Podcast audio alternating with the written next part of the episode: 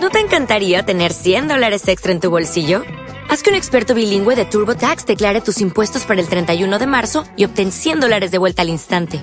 Porque no importa cuáles hayan sido tus logros del año pasado, TurboTax hace que cuenten. Obtén 100 dólares de vuelta y tus impuestos con 100% de precisión. Solo con Intuit TurboTax.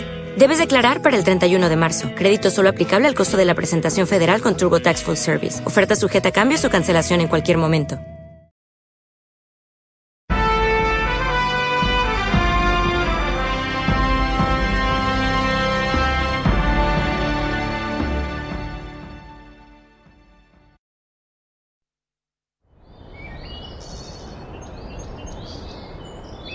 A principios del siglo XII, la falta de sucesión en Aragón obliga al hermano del rey, el obispo Ramiro II, a colgar los hábitos religiosos para atender sus obligaciones dinásticas. Ramiro II se casa y de su matrimonio nace Petronila, princesa que heredará todos sus poderes. La niña cuenta con menos de un año cuando se acuerda su matrimonio con el conde de Barcelona, Ramón Berenguer IV. Este vínculo da lugar al nacimiento de la corona de Aragón.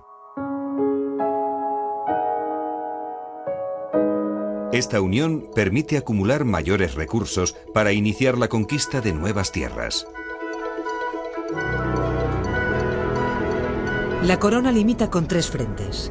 Al sur, los reinos musulmanes.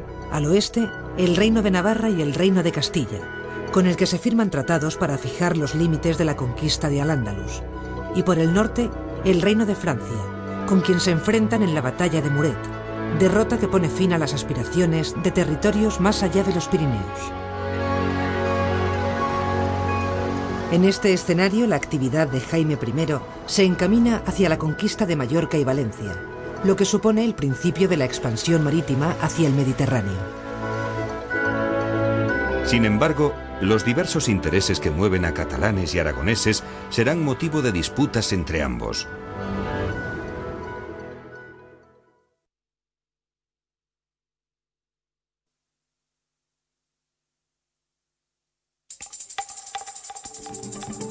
Jaime I, llamado el Conquistador, asienta las bases de la futura grandeza comercial de la corona. El primer objetivo es Mallorca, para promover la expedición, el rey Jaime utiliza los deseos expansionistas de la nobleza y los intereses de los comerciantes catalanes que compiten en el mar con los musulmanes. Tras la conquista, Mallorca se configura como reino dentro de la corona. Pronto son ocupadas también Ibiza y Menorca. El dominio de las Baleares facilita la comunicación entre el norte de África y el Principado de Cataluña interceptada hasta entonces por piratas musulmanes. Poco después se inician las campañas contra el reino musulmán de Valencia. Zona natural de expansión, los nobles aragoneses impulsan la conquista con el deseo de aumentar sus posesiones y ver cumplido su sueño de salir al mar. Digamos que Valencia hubiese sido una Andalucía de Aragón respecto a Andalucía de Castilla. Pero cuando el rey Jaime el Conquistador empieza a tomar Valencia, se da cuenta en el equilibrio entre nobleza y fuerzas mercantiles urbanas, se da cuenta de que Valencia es mucho mayor, más superior, tiene costa también al mar y se da cuenta de que si Valencia es entregada a los aragoneses, ahí quien va a mandar fundamentalmente es la nobleza aristocrática aragonesa. Con lo cual el rey Jaime el Conquistador da un vuelco al pacto entre aragoneses y catalanes. Y el rey llama también a los catalanes para que ayuden a la conquista de Valencia. Jaime I pone fin a las disputas al conceder a Valencia la personalidad jurídica de reino. Se instituyen las cortes y les permite acuñar su propia moneda. En Barcelona, el rey instaura el Consell de Cent, asamblea consultiva del gobierno municipal formado por consellers y oficiales reales.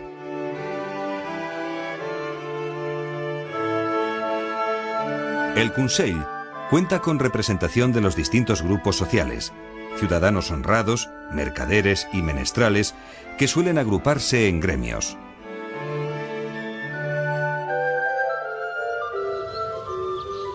El hijo de Jaime I, Pedro III el Grande, continúa la expansión iniciada por su padre. El dominio de Sicilia es un punto clave para controlar las rutas marítimas hacia Oriente, y Francia quiere mantener su hegemonía sobre la isla. Pedro III, casado con Constanza de Sicilia, reclama sus derechos sobre la isla e interviene en uno de los episodios legendarios más famosos contra los franceses, las vísperas sicilianas. Era la noche del 30 de marzo de 1282, a la hora de vísperas, en una concurrida plaza en Palermo. Todos cantaban y danzaban celebrando la fiesta de Pascua en las calles. Un grupo de militares franceses se une a la celebración. El abuso de un sargento sobre una siciliana provoca el enfado de su marido, que preso por la ira le mata a puñaladas. Al grito de mueran los franceses, todos los sicilianos se unen en venganza. Los hombres de Palermo no dejan a un francés con vida. Los sublevados entregan Sicilia a Pedro III. Su incorporación a la corona de Aragón provoca el enfrentamiento con la monarquía francesa y la excomunión del rey por el papado. Aprovechando la excomunión, el rey si está excomulgado, nadie le debe de obedecer, la nobleza aragonesa intenta ganar lo perdido y es cuando logra incluso el privilegio general y logra una serie de concesiones de la monarquía en un momento débil. Será las uniones aragonesas.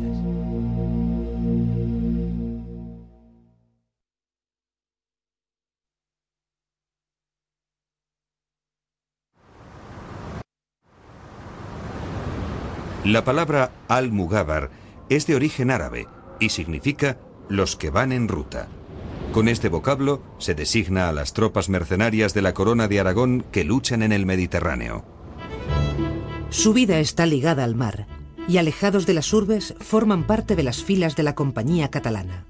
Son campesinos que abandonan sus tierras, mercaderes arruinados, vagabundos o aventureros que se ponen bajo las órdenes del comandante Roger de Flor se convierten en un grupo de ataque que casi con táctica de guerrillas acosan a las poblaciones, las eh, someten a pillaje y todo lo que recaudan pues normalmente es botín que se reparten. La búsqueda de un beneficio propio les llevaba a actuar por libre, se convirtieron en una pesadilla para las poblaciones de Oriente, para las poblaciones bizantinas y bueno, eh, realmente eh, las conquistas que iban haciendo, la única manera de mantenerlas era ponerlas bajo la obediencia regia y ellos optan por ponerlas bajo la obediencia del rey de Aragón. Las expediciones de los almogávares dan lugar a la creación de los ducados de Atenas y Neopatria, que por un tiempo corto se anexionan a la corona.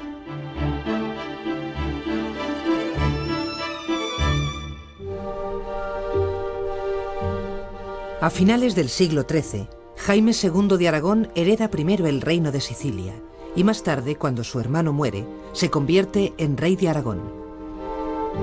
Lo primero que hace al acceder al trono es firmar un acuerdo con Castilla para repartirse las zonas de influencia del norte de África.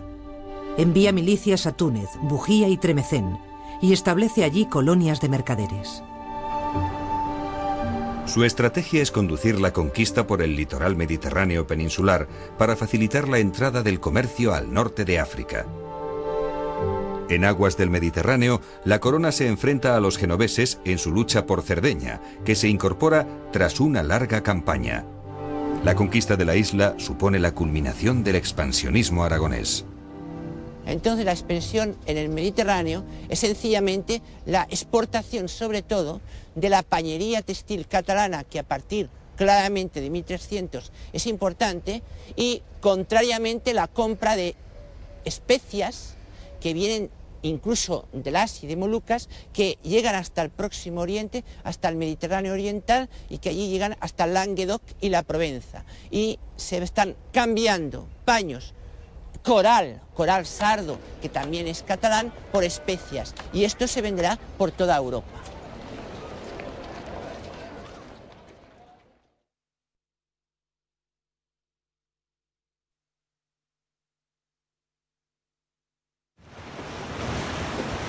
En el mundo medieval, el transporte marítimo ofrece mayores ventajas sobre el terrestre. Llega más lejos en menos tiempo y permite transportar una mayor cantidad de mercancías. La buena situación geográfica de la Corona de Aragón favorece que buena parte del comercio se encauce por mar. Las villas y ciudades situadas a lo largo de la fachada mediterránea desarrollan una intensa labor mercantil. Desde los grandes puertos se forma toda una red comercial de mercados rurales y ferias a las que acuden numerosos mercaderes en busca de beneficio. Con el fin de llevar a cabo sus empresas, los mercaderes se asocian para lanzarse al gran comercio y repartir pérdidas. Una de las asociaciones más típicas es la comanda, que vincula a un capitalista y a un mercader. Uno que tiene el dinero y otro que tiene el trabajo, el proyecto, la empresa. Entonces ambos se asocian y en el supuesto de que haya beneficios se lo reparten, en el supuesto de que haya perjuicios, quien paga es quien lleva el dinero.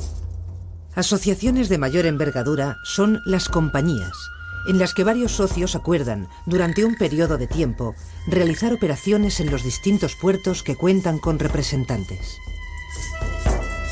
El Consulado del Mar se funda para guardar los intereses de los mercaderes y reglamentar el tráfico de mercancías. En las atarazanas, el trabajo en los astilleros es continuo. Desde allí salen los barcos que luego cruzarán el Mediterráneo.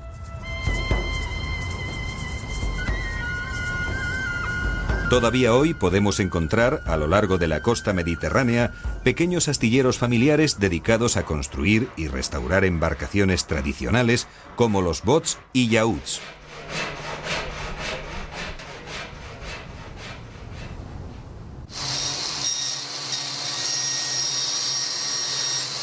Para la restauración se dibujan los contornos de lo que fue la barca en el pasado.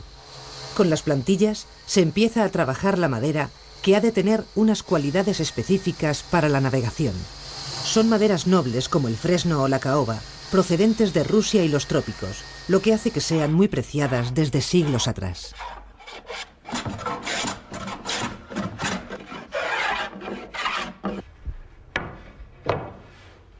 Muchas de estas embarcaciones navegan con vela latina, que es una de las formas más antiguas que se conocen de navegar. El aparejo consta de un solo mástil con una vela triangular, que da mayor rapidez que las embarcaciones a remos. Sobre dos piezas de madera solapadas, llamadas forcas y antena, la vela se va atando con cabos para después tensarla. Las embarcaciones con vela latina permiten la navegación contra el viento y requieren una gran destreza e intuición marinera en los virajes. Por ello, la vela latina todavía ejerce una fuerte atracción en los navegantes. La galera y el yen, tradicionales en el Mediterráneo, empiezan a compartir estos mares con la coca y la nao, de tradición atlántica. Su gran capacidad de carga las hace más adecuadas para el transporte de mercancías voluminosas como cereales, ganado y madera. El intenso comercio marítimo y la formación de rutas comerciales provocan una gran diversidad de monedas en circulación. Surge la figura del cambista, se empieza a aceptar dinero en depósito y aparece la letra de cambio. Mercaderes y hombres de negocios se convierten en verdaderos banqueros. Nace así un patriciado urbano compuesto por las familias de los mercaderes enriquecidos. Asumen el título de ciudadanos honrados y representan una fuerza social y económica que no será bien vista por la nobleza.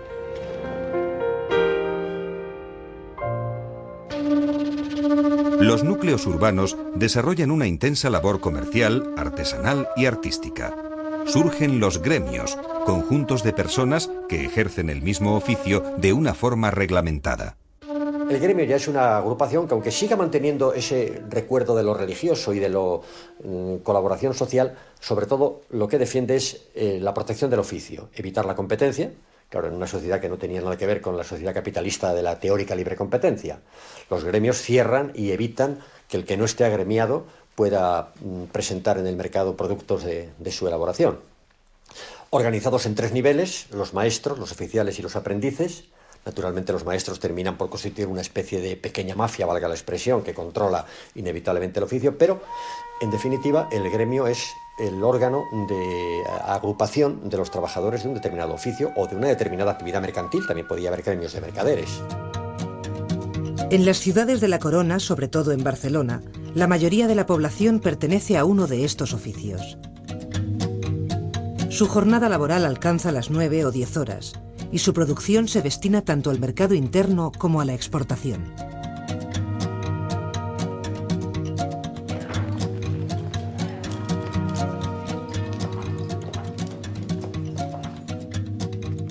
Pero sin duda, el principal motor de la economía urbana es la industria pañera.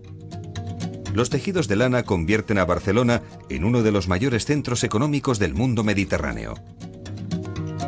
Hoy podemos contemplar cómo se elabora un paño de forma artesanal. Lo primero que hay que decidir es el aspecto final que va a tener la prenda. El ancho, el largo, los colores y la técnica que se va a seguir. Antes de nada, el proyecto se diseña sobre papel. Una vez decidido, viene la fase más difícil.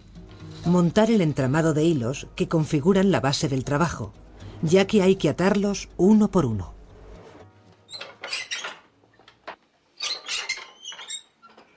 El pedaleo determina el juego de hilos del telar. El proceso de fabricación consiste en entrecruzar la hebra con la lanzadera de izquierda a derecha y viceversa, y así sucesivamente. Cada pase de lanzadera se repasa con un peine y va a determinar el calado del tejido.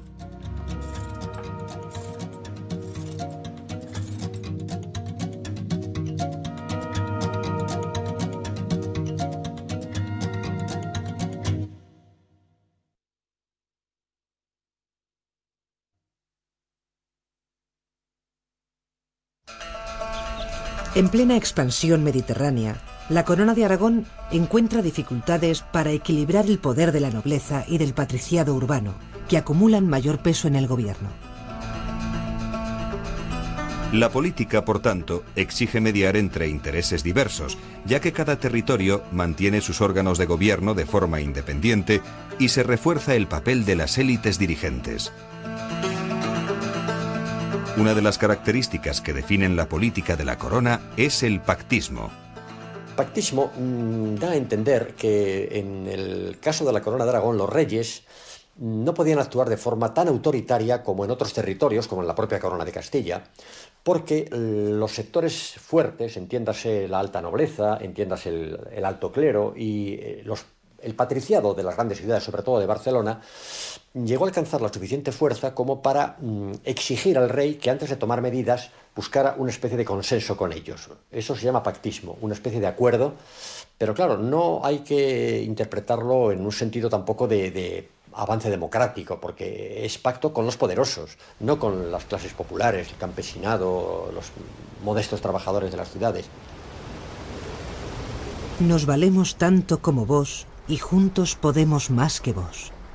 Os hacemos nuestro Rey y Señor, con tal que guardéis nuestros fueros y libertades, y si no, no. El monarca es el nexo de unión y la suprema institución de gobierno de los reinos de Aragón, Valencia, Mallorca, Cataluña, así como de los demás territorios de la corona.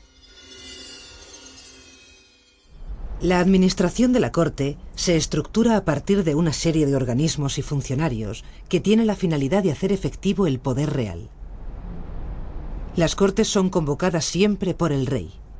Es verdad que las cortes medievales no eran democráticas en el sentido moderno de la palabra, pero sí eran una representación de la sociedad de aquel tiempo. Había nobles, había clérigos y había tercer estado. Bueno, un tercer estado que era solo las ciudades, porque el, campesinado no participaba en las cortes, eran las ciudades y villas y no eran equiparables a las nuestras pues porque no existía la división de poderes, el poder absoluto lo tenía el rey. Si en las Cortes se aprobaban leyes es porque el rey llevaba la ley hecha, la dictaba, la comunicaba y la gente decía estupendo, pero no se sometía a votación y podían rechazarla como en nuestros días. Las Cortes aprobaban la concesión de tributos, pero tributos extraordinarios. El presupuesto ordinario lo hacía el rey con sus acompañantes en la corte y punto. Cuando le faltaba dinero, acudía a las Cortes y les pedía ayuda, y normalmente las Cortes se lo daban. En el Principado, las Cortes catalanas crean un organismo que será copiado por el resto de estados, la Diputación, comisión permanente cuya función es velar por el cumplimiento de las decisiones que se han tomado en las Cortes. Este organismo tomará el nombre de Diputación del General y más tarde será conocida como Generalitat.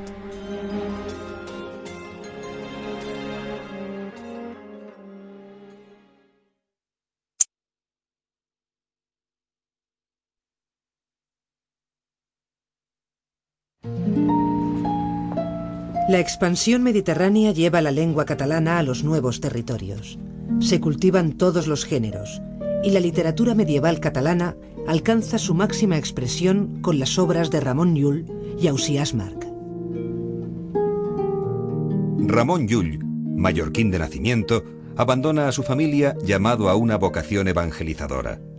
Sus inquietudes espirituales están relatadas en todas sus obras, entre las que destaca Al llibre de l'amic el amat, diálogo entre el amigo, el hombre y el amado, Dios.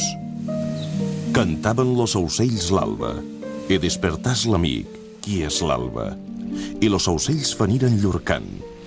El amic morí per l'amat, en l'alba. Las campañas militares de la expansión de la corona quedan recogidas en las crónicas. Los hechos históricos se conjugan con canciones de gesta que avivan los episodios de las conquistas. En el siglo XV, el valenciano Joanot Martorell escribe Tirant lo Blanc, una historia de aventuras que recoge el ideal caballeresco de la época situado en el escenario del Mediterráneo oriental.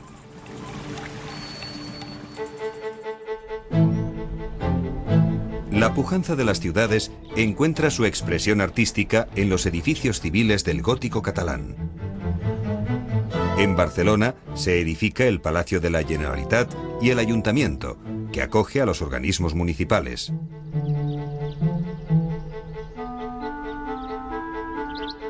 La actividad comercial se vive en las lonjas, lugar de encuentro de los mercaderes para realizar sus transacciones. Las edificaciones religiosas dejan buena muestra de su belleza en la iglesia de Santa María del Mar, construida con fondos donados por comerciantes y armadores, y en las catedrales de Girona, Mallorca y Barcelona.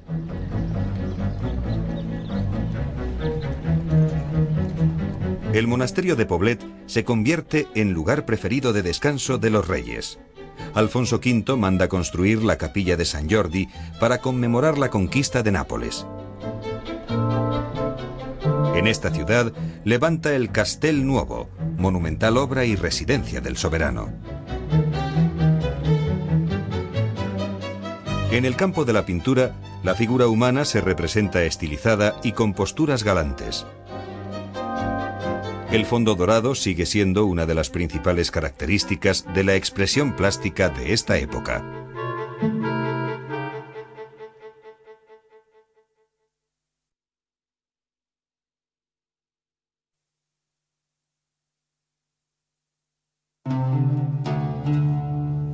A principios del siglo XV, la Casa de Barcelona queda sin heredero y las Cortes asumen el gobierno durante dos años. La sucesión se decide en el castillo de Caspe. Allí se reúnen aragoneses, valencianos y catalanes, y la elección recae sobre un trastámara. Fernando I de Antequera, regente de Castilla, es coronado rey en Aragón. Su hijo, Alfonso V el Magnánimo, centra su interés en el exterior y retoma la política mediterránea. Tras la conquista de Nápoles, hereda Milán e intenta adentrarse en Génova pero su sueño imperial no llega a completarse. Junto con su amante, Lucrezia de Alaño, Alfonso crea una nueva dinastía en Nápoles, de donde nunca más vuelve a salir. El monarca se rodea de una corte de humanistas y artistas como Van Eyck y Donatello, y convierte Nápoles en la capital de la corona aragonesa. En una época de esplendor cultural, la ciudad vive los primeros tiempos del Renacimiento italiano. Durante el reinado de Juan II, hermano y sucesor del Magnánimo, estalla la Guerra Civil Catalana. Las secuelas de la peste que asola Europa provocan en el campo la sublevación de los campesinos, que reivindican la abolición del impuesto de remensa. Este impuesto, recogido en el Llibre dels Usatges, es el tributo que deben pagar a sus señores los payeses que quieran emigrar y abandonar las tierras. Los campesinos menos favorecidos, ellos formaron un verdadero núcleo de rebeldía y de movimiento antiseñorial con una proyección de lucha de clase que iba más allá. Ellos querían abolir la remensa y que fueran las tierras entregadas a los campesinos, es decir, mucho más radicales en su propuesta que se consigue cuando en 1486 llega la sentencia de Guadalupe y pone fin al conflicto que con los campesinos más, eh, digamos, moderados se pueda pactar y aplastar indudablemente al sector que era más difícil de convencer y que se había radicalizado más en estos, eh, de estos decenios de lucha, en estos casi siglos de lucha. En Barcelona la grave crisis económica intensifica los conflictos. El gobierno de la ciudad enfrenta a los menestrales y artesanos de la busca con el Partido de la Viga, que agrupa a la oligarquía urbana y a los grandes mercaderes. Estos años de debilidad económica y política provocarán que en el momento de la unión entre Fernando de Aragón, hijo de Juan II, e Isabel de Castilla, la corona de Aragón haya perdido buena parte del esplendor que había gozado anteriormente.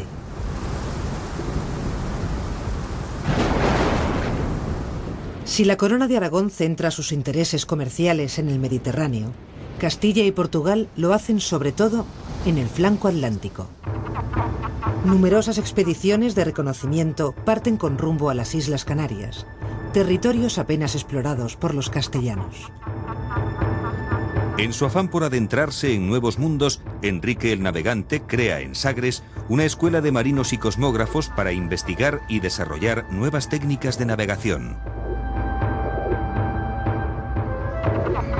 Los portugueses diseñan mapas para bordear el continente africano en barco y describen las técnicas de navegación en el hemisferio sur, que serán decisivas para la ocupación de Ceuta, Madeira y las Azores.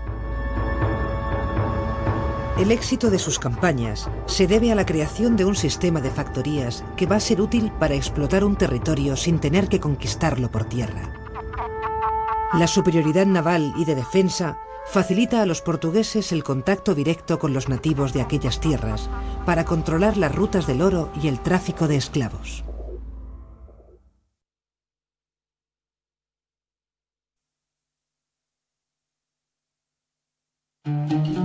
La expansión de la corona de Aragón trae consigo el dominio de nuevos territorios en el Mediterráneo.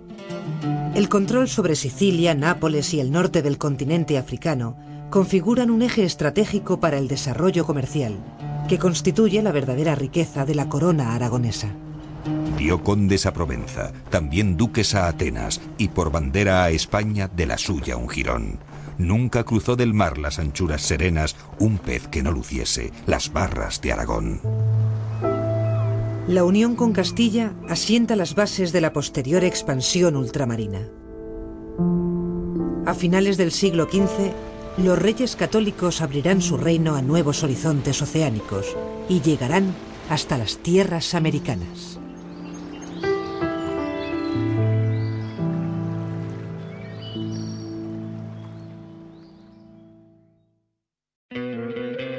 ¿No te encantaría tener 100 dólares extra en tu bolsillo? Haz que un experto bilingüe de TurboTax declare tus impuestos para el 31 de marzo y obtén 100 dólares de vuelta al instante. Porque no importa cuáles hayan sido tus logros del año pasado, TurboTax hace que cuenten. Obtén 100 dólares de vuelta y tus impuestos con 100% de precisión. Solo con Intuit TurboTax. Debes declarar para el 31 de marzo. Crédito solo aplicable al costo de la presentación federal con TurboTax Full Service. Oferta sujeta a cambios o cancelación en cualquier momento.